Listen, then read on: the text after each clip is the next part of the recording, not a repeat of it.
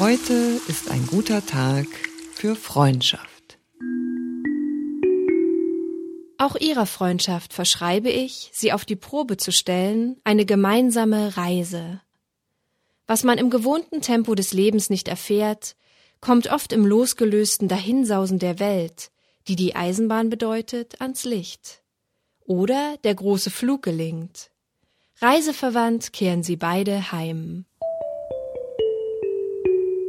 Ich möcht mich unterhalten. Mit dir von abends bis früh. Komm, alles ist wieder beim Alten.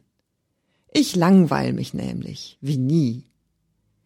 Ich liebe das Meer, das Nasse, in seinem Paradebett. Und bist du nicht bei Kasse? Ich pumpe dir das Billett. Freundschaft ist die unaussprechliche Freude, die Gnade, die zweien oder mehreren daraus erwächst, dass sie ihrer Natur nach übereinstimmen. Lesedusche.